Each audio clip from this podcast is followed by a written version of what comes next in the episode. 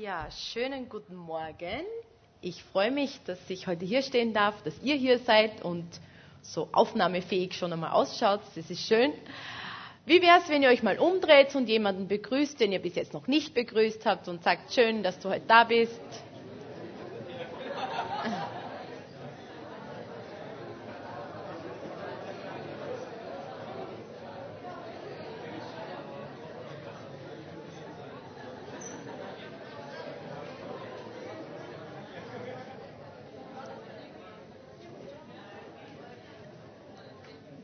Es ist ja wunderbar, dass wir Gemeinschaft haben dürfen, dass wir die Freiheit haben, Gottesdienst feiern zu dürfen, ja, dass wir uns versammeln dürfen. Es ist nicht selbstverständlich. In vielen Ländern der Welt ist es nicht möglich, dass Christen sich so öffentlich treffen an Sonntagen.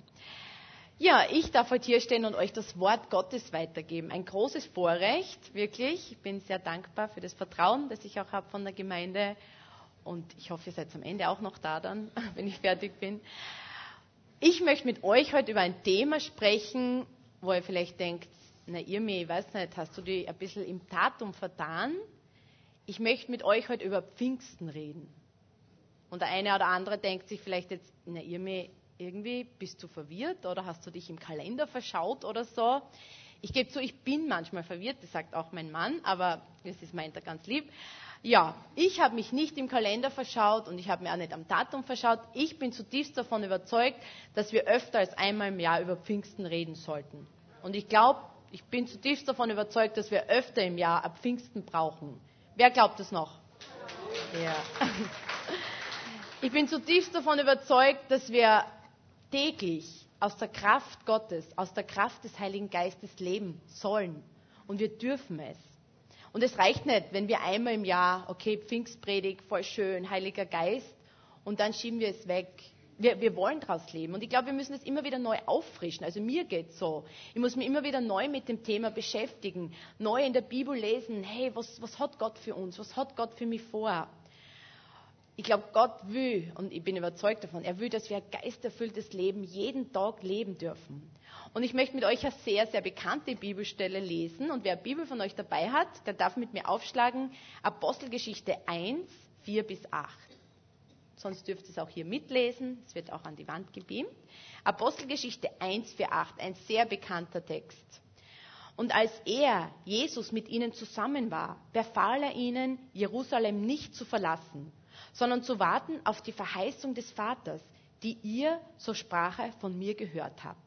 Denn Johannes hat mit Wasser getauft, ihr aber sollt mit dem Heiligen Geist getauft werden und nicht lange nach diesen Tagen.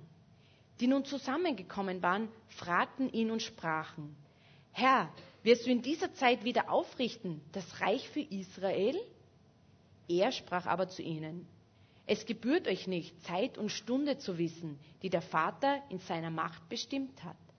Aber ihr werdet die Kraft des Heiligen Geistes empfangen, der auf euch kommen wird, und ihr werdet meine Zeugen sein in Jerusalem, in ganz Judäa, in Samarien und bis an das Ende der Erde. Und ich möchte noch beten, dass dieser Text wirklich in unsere Herzen geht und dass diese Predigt ihr Herzen berührt. Herr, ich möchte so danken für dein lebendiges Wort. Ich möchte danken, dass dein Wort Kraft hat und dass in deinem Wort Macht liegt, Herr. Und danke für deinen wunderbaren Heiligen Geist, den du uns geschenkt hast und immer wieder neu schenken willst, Herr damit wir aus dieser Fülle leben können, jeden Tag. Und du hast so viel für uns vorher. Öffne du Herzen heute und bete, dass wirklich jedes Herz bereit ist, von dir zu empfangen, was du jedem geben willst. Amen. Pfingsten. Jesus hat zu den Jüngern gesagt, wartet hier. Ich gehe weg, ihr bleibt da und wartet auf die Kraft des Heiligen Geistes. Ihr wartet darauf, was Gott euch geben will. Er hat ihnen ganz klare Anweisungen geben, was sie tun sollen.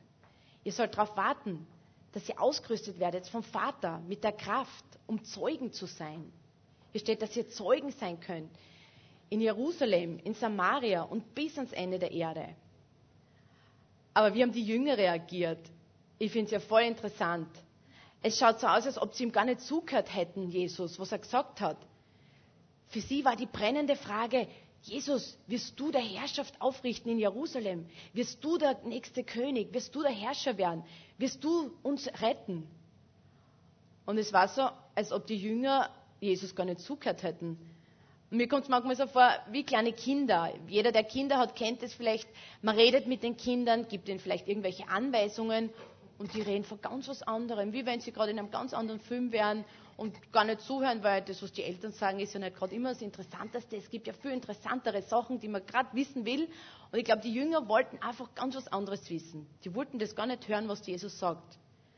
Und ich finde es aber genial, wie Jesus reagiert hat. Er, erklärt, er hat ihnen ganz genau erklärt. Und im Vers 7, 8 steht, er sprach aber zu ihnen, es gebührt euch nicht, Zeit und Stunde zu wissen, die der Vater in seiner Macht bestimmt hat. Aber ihr werdet die Kraft des Heiligen Geistes empfangen, der auf euch kommen wird. Und ihr werdet meine Zeugen sein in Jerusalem, in ganz Judäa, Samarien und bis ans Ende der Erde. Und in einer anderen Übersetzung steht, sondern ihr werdet Kraft empfangen, wenn der Heilige Geist auf euch gekommen ist. Vielleicht hat Jesus einfach wirklich klare Worte sprechen müssen mit den Jungs. Einfach gesagt, hey Jungs, kümmert euch nicht um Sachen, die nicht wichtig sind jetzt für euch. Hört auf mich und befolgt das, was ich euch sage. Und in anderen Worten, kümmert euch um eure Sachen, ich und der Vater kümmern uns um unsere Sachen. Und geht es uns nicht manchmal auch so, wir verzetteln uns in theologische Fragen, führen sogar Streitgespräche manchmal mit Geschwistern. Ja, wer hat wohl recht? Was ist damit gemeint? Und ich sage überhaupt nicht, dass man die Bibel nicht hinterfragen soll oder dass man theologische Fragen stellen soll. Es ist sehr wichtig. Aber wenn es nur mal darum geht, dass wir beweisen wollen, ja, dass der eine Recht hat und der andere Unrecht und dass das wirklich die kleinste Kleinigkeiten das ist, was, auf das man sich setzen muss, dann gehen wir manchmal am Wesentlichen vorbei, wenn es nur mehr um die Unterschiedlichkeiten geht. Ich denke mir, es geht um Wichtigeres. Und das wollte Jesus den Jüngern sagen.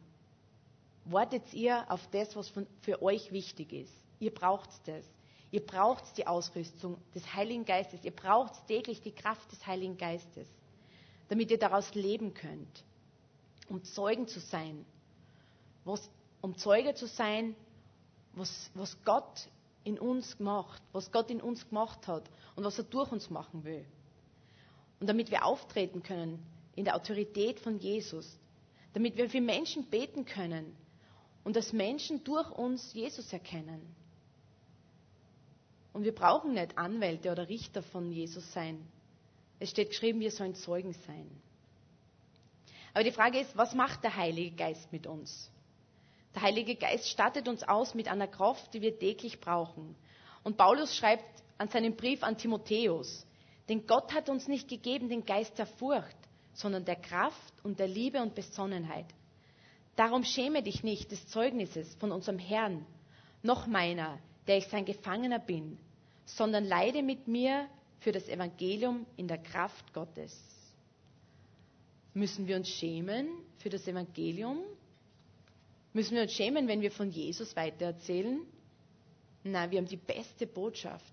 Wir haben die befreiendste Botschaft, die es überhaupt gibt in der Welt. Jesus ist auf die Erde gekommen, um für uns zu sterben und auferstehen. Und ich denke immer an das Beispiel von Petrus. Und jeder kennt so die Geschichte von Petrus. Als Jesus noch mit den Jüngern herumgezogen ist, hat er mit den Jüngern geredet. Er hat sie vorbereitet. Ich werde gehen, ich muss sterben. Ich werde zum Vater gehen. Und Petrus war der, der gesagt hat, Herr, in Johannes 13, 37 lesen wir das. Warum kann ich dir diesmal nicht folgen? Ich will mein Leben für dich lassen. Er wollte es nicht wahrhaben, dass, dass Jesus gehen muss, dass er sie verlassen muss. Und ich glaube zutiefst, dass dieses Anliegen, Herr, ich will dir folgen, ich will sogar mein Leben für dich lassen, dass das aus einem echten, aufrichtigen Herzen von Petrus gekommen ist. Da ist ein Mann, der hätte alles getan für ihn. Der hätte alles für Jesus getan. Er hätte sein Leben lassen. Aber die Geschichte, die geht ganz anders weiter. Ich glaube, viele von uns kennen die Geschichte. Als Jesus dann gefangen genommen worden ist, war Petrus der, der sie versteckt hat. Der Jesus sogar dreimal verleugnet hat. Der überhaupt nicht zugeben wollte, dass er Jesus kennt. Na, na, ich kenne ihn überhaupt nicht. Na, na, ich bin kein Jünger von ihm. Was war auf einmal los mit seinen großen Vorsätzen? Was war geschehen? Er hat gesagt, Herr, ich will dir folgen, wohin du gehst. Ich will mein Leben lassen. Norbert, kannst du mir das Glas Wasser geben? Entschuldigung. Danke. Vergessen. Ja, ich will mein Leben für die lassen. Und geht es uns nicht manchmal auch so?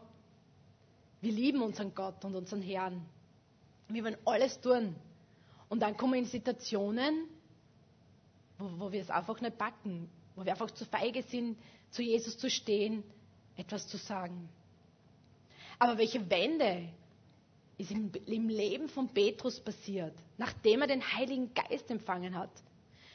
Ich, ich finde die Geschichte so genial. Eines Tages war der Petrus mit Johannes unterwegs und er hat sozusagen im Vorbeigehen einen Gelähmten geheilt. Und das war wiederum für die Schriftgelehrten und für die hohen Priester wirklich ein Dorn im Auge. Das, das kann nicht passieren, dass da andere irgendwie so eine Macht haben. Und die haben einen Petrus vor das Gericht gestellt. Die wollten ihn verhören und vielleicht sogar ins Gefängnis. Und was hat der Petrus gemacht? Hat er wieder das Weite gesucht? Hat er sie wieder versteckt? Na. Diesmal hat er sie dem Verhör gestellt, äh, obwohl er wusste, dass ganz große Probleme auf ihn zukommen könnten. Und in Apostelgeschichte 4, 5 bis 10 lesen wir, als nun der Morgen kam, versammelten sich ihre Oberen und Ältesten und Schriftgelehrten in Jerusalem. Auch Hannas und der Hohenpriester und Kaiphas und Johannes und Alexander und alle, die vom hohenpriesterlichen Geschlecht waren. Und sie stellten sich vor sich und fragten sie, aus welcher Kraft oder in welchem Namen habt ihr das getan? Also sie haben Petrus und Johannes gefragt. Petrus, voll des Heiligen Geistes, sprach zu ihnen, ihr Oberen des Volkes und ihr Ältesten. Wenn wir heute verhört werden wegen dieser Wohltat an einem kranken Menschen, durch, durch wen er gesund geworden ist, so soll euch und das ganze Volk kundgetan, im Namen Jesus Christus von Nazareth, den ihr gekreuzigt habt, den Gott von den Toten auferweckt hat, auch ihn steht dieses, durch ihn steht dieser hier gesund vor euch. Und zwei Verse weiter lesen wir, und in keinem anderen ist das Heil, auch in keinem anderen Namen unter dem Himmel den Menschen gegeben, durch den wir selig werden. Was ist mit Petrus jetzt passiert? Hat er all seine Kraft zusammengenommen? Hat er gesagt, ich schaff's, ich schaff's wirklich? Hat er die Zähne zusammenbissen und gesagt, na, ich gehe da durch? Oder hat er vielleicht ein oder zwei Schluck Wein getrunken, damit er sich Mut antrinkt? Na, mit Petrus ist ganz was anderes passiert. Petrus und die Jünger haben inzwischen ein gewaltiges Erlebnis gehabt. Sie haben Pfingsten erlebt, sie haben die, den Heiligen Geist erlebt. Und wir lesen das in Apostelgeschichte 2. Und als der Pfingsttag gekommen war, waren sie alle an einem Ort beieinander. Und es geschah plötzlich ein Brausen von Himmel, wie von einem gewaltigen Wind, und erfüllte das ganze Haus, in dem sie saßen. Und es erschienen ihnen Zungen, zerteilt wie von Feuer, und er setzte sich auf einen jeden von ihnen. Und sie wurden alle erfüllt vom Heiligen Geist und fingen an zu predigen in anderen Sprachen, wie der Geist ihnen auszusprechen gab. Was für ein Erlebnis. Sie wurden alle erfüllt mit dem Heiligen Geist und haben angefangen, das Wort zu predigen. Sogar in verschiedenen Sprachen, dass jeder versteht. Brauchen wir das auch? Immer wieder neu, diese Kraft, diese Erfüllung mit dem Heiligen Geist? Brauchst du das in dein Leben? Oder bist du zufrieden, so wie es ist, mit dem Status quo? Als Petrus und Johannes nach dem Verhör den anderen Jüngern erzählt haben, was geschehen war, beteten sie miteinander. Und Gott hat ihr Verlangen gesehen, ihr Sehnsucht, wirklich Zeuge für ihn zu sein, für ihr Leben sogar für ihn einzusetzen. Und wir lesen, und als sie gebetet hatten, erbebte die Stätte, wo sie versammelt waren. Und sie wurden alle vom Heiligen Geist erfüllt und redeten das Wort Gottes mit Freimut. Es war nicht genug, dass sie einmal erfüllt worden sind. Sie haben ein Verlangen gehabt, noch mehr. Sie haben eine Sehnsucht gehabt, wirklich aus dieser Kraftquelle zu leben, jeden Tag. Und brauchen wir das auch? Jeden Tag neu aus dieser Kraftquelle zu leben, aus der Kraft Gottes. Gott hat ihr Verlangen gesehen, ihr Sehnsucht, sogar die Sehnsucht, ja, ihr Leben einzusetzen für ihn. Und ich frage, kennen wir das Verlangen in unser Leben? wirklich ein Verlangen, ein Zeuge zu sein für Jesus, wirklich uns einzusetzen für ihn. Ich wünsche mir für uns alle, dass diese Sehnsucht in uns brennt, Zeuge zu sein für Jesus. Und dass dieses Brennen nicht erlischt, sondern dass es immer stärker wird. Der Heilige Geist hat das Leben von Petrus und von den Jüngern komplett auf den Kopf gestellt. Es war nichts mehr so, wie es vorher war. Keine Ausreden, keine Furcht vor Menschen, kein Verstecken. Sind wir bereit, unser Leben vollkommen vom Heiligen Geist, von dieser Kraft Gottes auf den Kopf stellen zu lassen? Bist du bereit? Aber die Frage ist, wie bekommen wir dieses Verlangen, diese Sehnsucht und wie erleben wir den Heiligen Geist? Gott ist ein Gott, der gerne gibt. Und ich habe das so schön gefunden heute, das Zeugnis von der Brigitte. Er ist ein mächtiger Gott und er, er beschenkt seine Kinder. Und er möchte seine Kinder vor allem im Heiligen Geist beschenken. Er hat so viel für uns. Er will, dass wir leben aus ihm heraus, aus seiner Kraft, aus der Verbindung heraus mit ihm, damit aus unserem Leben Frucht entsteht. Gott will uns beschenken, wie ein Vater seine Kinder beschenkt, wie ein guter Vater nur das Beste für seine Kinder will. Er will mit uns mit Geschenken überhäufen. Und nicht unsinnige Geschenke, sondern Geschenke, die unser Leben segnen und wodurch andere Menschen gesegnet werden. Ich weiß nicht, hast du schon einmal Geschenk bekommen, was du dir voll sehnsüchtig gewünscht hast und schon lang, so voll lang drauf gewartet? Wer hat schon mal so ein tolles Geschenk gekriegt von euch? Hm, ein paar. Ihr müsst mehr beschenkt werden. Liebe Männer, beschenkt eure Frauen, Frauen beschenkt eure Männer. Ich finde es einfach voll genial. Und, aber die Frage ist, was macht man dann mit einem Geschenk? Ich meine, packt man es aus, schaut es an und sagt, boah, voll cool, das habe ich mir schon immer gewünscht, mal genial, ich habe schon so drauf gewartet. Dann packt man es wieder schön ein, sorgfältig, stellt es irgendwo in den Kasten und sagt, mal schön, super, und lasst es dort stehen. Ist das sinnvoll, mit einem Geschenk zu tun? Ich glaube, der Sinn von einem Geschenk ist, dass man es anwendet, dass man sich daran freut und dass man, ja, aus dem, was das ist, ob es was Praktisches ist, dass man das anwenden kann fürs Leben oder was weiß ich, wenn es Geld ist, dass man sich was kaufen kann, was man braucht. Und Andreas und ich, wir haben ja vor knapp zwei Monaten geheiratet und wir sind voll reich beschenkt worden, wirklich. Und es war so genial. Wir haben so richtige Freude gehabt, so ein Backel nach dem anderen auszupacken. Und es ist einfach schön, wenn man beschenkt wird und wenn man die Geschenke auch noch brauchen kann. Es gibt ja Geschenke, die man nicht brauchen kann, aber es gibt auch Geschenke, die man voll gut brauchen kann. Und da waren ganz, das waren alle wirklich super.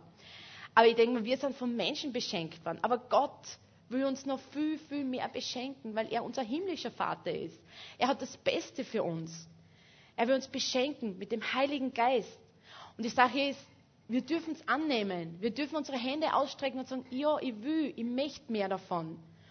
Und vor allem dürfen wir dann daraus leben. Täglich aus dieser Kraft von Gott, aus dieser Kraft des Heiligen Geistes. Und im Lukas 11 lesen wir, dass Gott gerne seinen Heiligen Geist gibt und seine Kinder beschenkt. Und ich sage euch auch, bittet, so wird euch gegeben. Sucht, so werdet ihr finden. Klopft an, so wird euch aufgetan. Denn wer da bittet, der empfängt. Und wer da sucht, der findet. Und wer da anklopft, dem wird aufgetan. Wo ist unter euch ein Vater, der seinem Sohn, wenn er ihn um einen Fisch bittet, eine Schlange für einen Fisch biete? Oder wer, der ihm, wenn er um ein Ei bittet, einen Skorpion dafür biete? Wenn nun ihr, die ihr böse seid, euren Kindern gute Gaben geben könnt, wie viel mehr wird der Vater im Himmel den Heiligen Geist geben, denen, die ihn bitten? Gott ist ein Vater, der seine Kinder beschenken will mit dem Allerbesten. Nicht mit unsinnigen Sachen, die wir nicht brauchen. Nein, er will uns das geben, was unser Leben reich macht und segnet und wodurch andere Menschen auch gesegnet werden. Und wir dürfen darum bitten. Wir dürfen warten, so wie es in unserem Text steht. Wir dürfen bitten, wir dürfen kommen und wer bittet, dem wird gegeben. Und die Frage ist, bist du hungrig nach dem? Sind wir hungrig oder sind wir schon satt? Reicht es, was wir haben und sagen, es passt, es reicht schon, mehr brauchen wir gar nicht? Haben wir das Verlangen noch mehr von Gott, nach mehr, nach seinem Wirken in unserem Leben und durch unser Leben, damit wir gesegnet sind und andere Menschen gesegnet werden. Es braucht diesen Hunger nach mehr. Es braucht dieses Verlangen nach mehr. Warst du schon mal so richtig hungrig, so richtig, dass du denkst, boah, ich könnte jetzt alles essen, was ich nur zwischen die Finger kriege. In unserem breiten Hunger, ich glaube, ist bei uns nicht so bekannt, aber vielleicht, wenn man gewisse Stunden, gewisse Leute gewisse Stundenanzahl nichts essen, dann knurrt der Magen und so. Und dann glaubt man, ich muss jetzt da was essen. Und man könnte wirklich alles, was dann zwischen die Finger kommt, essen. Aber wenn man satt ist, ich glaube, das kennen wir alle, dann kann das beste Essen vor uns stehen, der schönste Kuchen und sagt, ich schaff's nicht mehr, ich kann wirklich nicht mehr. Ich glaube, das ist uns bekannter. Aber die Frage ist, sind wir geistlich satt oder sind wir noch hungrig? Haben wir Verlangen nach mehr von Gott? Ich wünsche mir, dass wir Menschen sind, die nicht satt sind, die nicht genug haben. Zufrieden mit dem, so wie es jetzt ist, na passt schon, mir braucht man nicht, so viel Aufregung ist nicht gut. Oder braucht man Aufregung? Ich will, dass wir Aufregung haben, eine geistliche Aufregung, dass wir echt ein Verlangen haben. Hey Gott, wir wollen dich sehen, wir wollen mehr dein Wirken sehen in unserem Leben. Hunger nach dem, was Gott schenken will. Hungrig nach dem Wirken des Heiligen Geistes in unserem Leben und durch unser Leben. Denn Gott hat das Beste für uns. Er hat das Beste für seine Kinder. Hast du Hunger nach der Kraft Gottes in deinem Leben? Haben wir das Verlangen noch? Oder sind wir zufrieden? Ich habe vor kurzem einen Bericht von D.L. Moody gelesen, der ist einer der bekanntesten amerikanischen Evangelisten des 19. Jahrhunderts. Und er, er war wirklich ein ernsthafter und aufrichtiger Diener Gottes. Aber er hat gewusst, irgendwas fehlt ihm in seinem Leben. Und er hat sich so gesehnt, so eine Sehnsucht gehabt nach einer Kraft, einer Vollmacht von Gott. Und diese Sehnsucht war so groß, dass er dass er gefleht hat, dass er auf die Knie gegangen ist, dass er Gott angefleht hat und gebeten hat und ihn gesucht hat. Herr, ich will mehr von dir. Ich will mehr von dir, von deiner Kraft in deinem Leben. Und diese Sehnsucht, dieses Verlangen nach ihm, das war so groß, dass es in seinem Leben, in seinem Dienst eine Veränderung gibt. Er war nicht zufrieden, so wie es, so wie es gerade war. Er hat zwar ein gutes Leben und war ein treuer Prediger und Evangelist, aber er hat gewusst, da ist mehr. Gott will uns mehr geben. Gott will mir mehr geben und er will mir mehr gebrauchen. Und sein Dienst hat sich so gewaltig verändert, ausgebreitet, als er diese Kraft des Heiligen Geistes erlebt hat. Als er diese Kraft Gottes in seinem Leben erlebt hat, hat sein Wirken unglaubliche Ausmaße bekommen. Und das hat Gott in sein Leben dann. Gott hat dieses Verlangen gesehen, diese Sehnsucht nach mehr von ihm, dass er mehr durch ihn wirken kann. Brauchen wir das auch? Wozu brauchen wir den Heiligen Geist eigentlich? Zu Anfang der Predigt habe ich gesagt, habe ich die, Bibelstelle vorgelesen, dass wir Zeugen sein sollen. Zeugen für Jesus. Und wir haben den Heiligen Geist, damit wir Zeugen sein dürfen. Damit wir nicht aus menschlicher Kraft etwas versuchen, was wir nur mit Gottes Kraft schaffen. Jesus durch und mit unserem Leben verherrlichen. Jesus hat kurz vor seinem Tod Folgendes zu seinen Jüngern gesagt, im Johannes 16.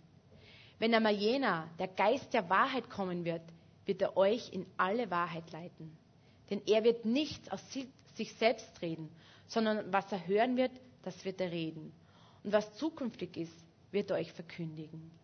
Er wird mich verherrlichen, denn von den meinen wird es nehmen und euch verkündigen. Wir haben den Heiligen Geist, damit Jesus verherrlicht wird durch unser Leben, damit er groß gemacht wird, damit Menschen Jesus erkennen, damit Menschen erkennen, wer Gott ist, was Jesus am Kreuz für jeden Einzelnen getan hat. Und wir dürfen Zeugen davon sein. Zeugen, was Jesus in unserem Leben getan hat und was Jesus durch unser Leben tun will. Wir sollen als Christen ein Leben führen, das Gott gefällt. Wir sind nicht einfach nur zufällig in der Welt, so, ja, weil deine Eltern ein Kind sich gewünscht haben oder weil das einfach passiert ist. Du hast einen Plan und Gott hat einen Plan mit deinem Leben. Und es ist kein mittelmäßiger Plan. Gott will dich gebrauchen. Gott will durch dich wirken. Gott will in dir wirken. Und wir sollen darauf achten, wie wir leben. Nicht einfach so unweise in den Tag hinein, naja, schauen wir mal, was der Tag halt bringt. Ja, schauen wir, jeder Tag der gleiche und sich überhaupt keine Gedanken machen, was ich mit meinem Leben überhaupt anfange, welchen Sinn, welchen Zweck mein Leben hat. Nein, wir sollen so leben, dass Gott dadurch wirklich groß gemacht wird. Gott will dich dafür gebrauchen und er will uns dafür gebrauchen. Unser Leben ist kein Zufall. Paulus sagt in seinem Brief an die Epheser, so seid, seid nun sorgfältig darauf bedacht, wie ihr euer Leben führt. Nicht als Unweise, sondern als Weise. Und kauft die Zeit aus, denn es ist böse Zeit. Darum werdet nicht unverständig, sondern versteht, was der Wille des Herrn ist. Und sauft euch nicht voll Wein, woraus ein unordentliches Wesen folgt, sondern lasst euch vom Geist erfüllen. Lasst euch vom Geist erfüllen. Und das ist nicht irgendeine schöne Floskel, die Paulus da sagt, oder ja, ein guter Ratschlag. Na, es ist eine Heraus, eine Aufforderung für alle Gläubigen. Das ist etwas, was wir nicht einmal in unserem Leben brauchen. Nein, wir brauchen das ständig. Die Erfüllung mit der Kraft Gottes, mit dem Heiligen Geist. Damit wir nicht ein mittelmäßiges Leben führen, einfach in den Tag hinein leben, nicht wissen, wozu wir eigentlich geschaffen sind, sondern ein Leben in der Fülle und aus der Fülle Gottes, um seine Zeugen zu sein. Nachdem Petrus und die anderen Jünger zu Pfingsten mit einem gewaltigen Erlebnis mit dem Heiligen Geist erfüllt wurden, war das nicht das einzige Mal. Nachdem sie über Jesus überall predigt haben, nachdem sie für Kranke gebetet haben und Kranke geheilt haben, nachdem sie ja, einfach überall seinen Namen verkündigt haben, waren sie zusammen im Gebet. Und ich möchte nochmal die Stelle lesen, die ich zu Anfang gelesen habe. Und als sie gebetet hatten, erbebte die Stätte, wo sie versammelt waren. Und sie wurden alle vom Heiligen Geist erfüllt und redeten das Wort Gottes mit Freimut. Sie redeten das Wort Gottes mit Freimut. Und ich bin tief davon überzeugt, dass wir das auch brauchen. Diese Kraft Gottes, um das Wort Gottes mit Freimut, ohne Angst und Menschenfurcht zu reden. Die Jünger haben es braucht. Und ich bin davon überzeugt, wir brauchen das mehr und mehr. Wir brauchen das immer wieder neu, um ein Leben zu führen, das Jesus verherrlicht, um ihm die Ehre zu geben und auch um in den Werken zu wandeln, die Gott schon für uns vorbereitet hat. Und gerade in dieser Zeit, die immer unsicherer wird, die immer schwieriger wird, Werte, die heute gelten, haben, die gelten morgen schon nichts mehr. Und in einer zunehmenden Unsicherheit, in einer Verfolgung, Christen werden verfolgt in vielen Ländern, und es wird immer schwerer, sich zu Jesus zu bekennen, brauchen wir die Kraft des Heiligen Geistes in uns, in unserem Leben. Und es ist so schön, dass wir nicht allein sind, dass wir einen Beistand haben, eine Kraftquelle, die niemals versiegt. Das ist eine Quelle, Wasserquellen können austrocknen, aber die Kraft des Heiligen Geistes wird niemals versiegen. Und an dieser Quelle dürfen wir uns täglich anhängen. Und er gibt die Kraft und die Stärke, die wir ja tagtäglich brauchen. Wir können nur fruchtbares und segenreiches Leben leben, wenn wir immer an dieser Quelle angeschlossen sind.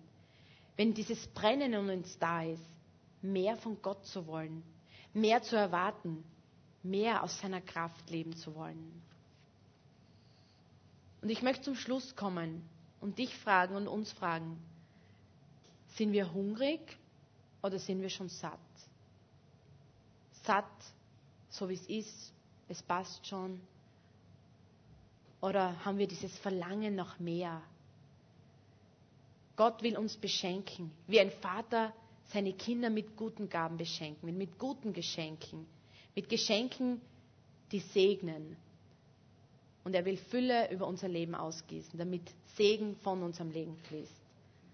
Lasst uns bereit sein für die Fülle Gottes jeden neuen Tag, um ein Leben aus seiner Kraft zu führen, das ihn verherrlicht, das ihn groß macht um in den Werken und in den Dingen zu wandeln, die Gott schon für uns vorbereitet hat, wo Segen fließen kann. Lasst uns offen sein für das Wirken Gottes, damit wir nicht etwas aus eigener Kraft versuchen, was wir nur mit Gottes Kraft schaffen können. Lasst uns aufstehen und beten.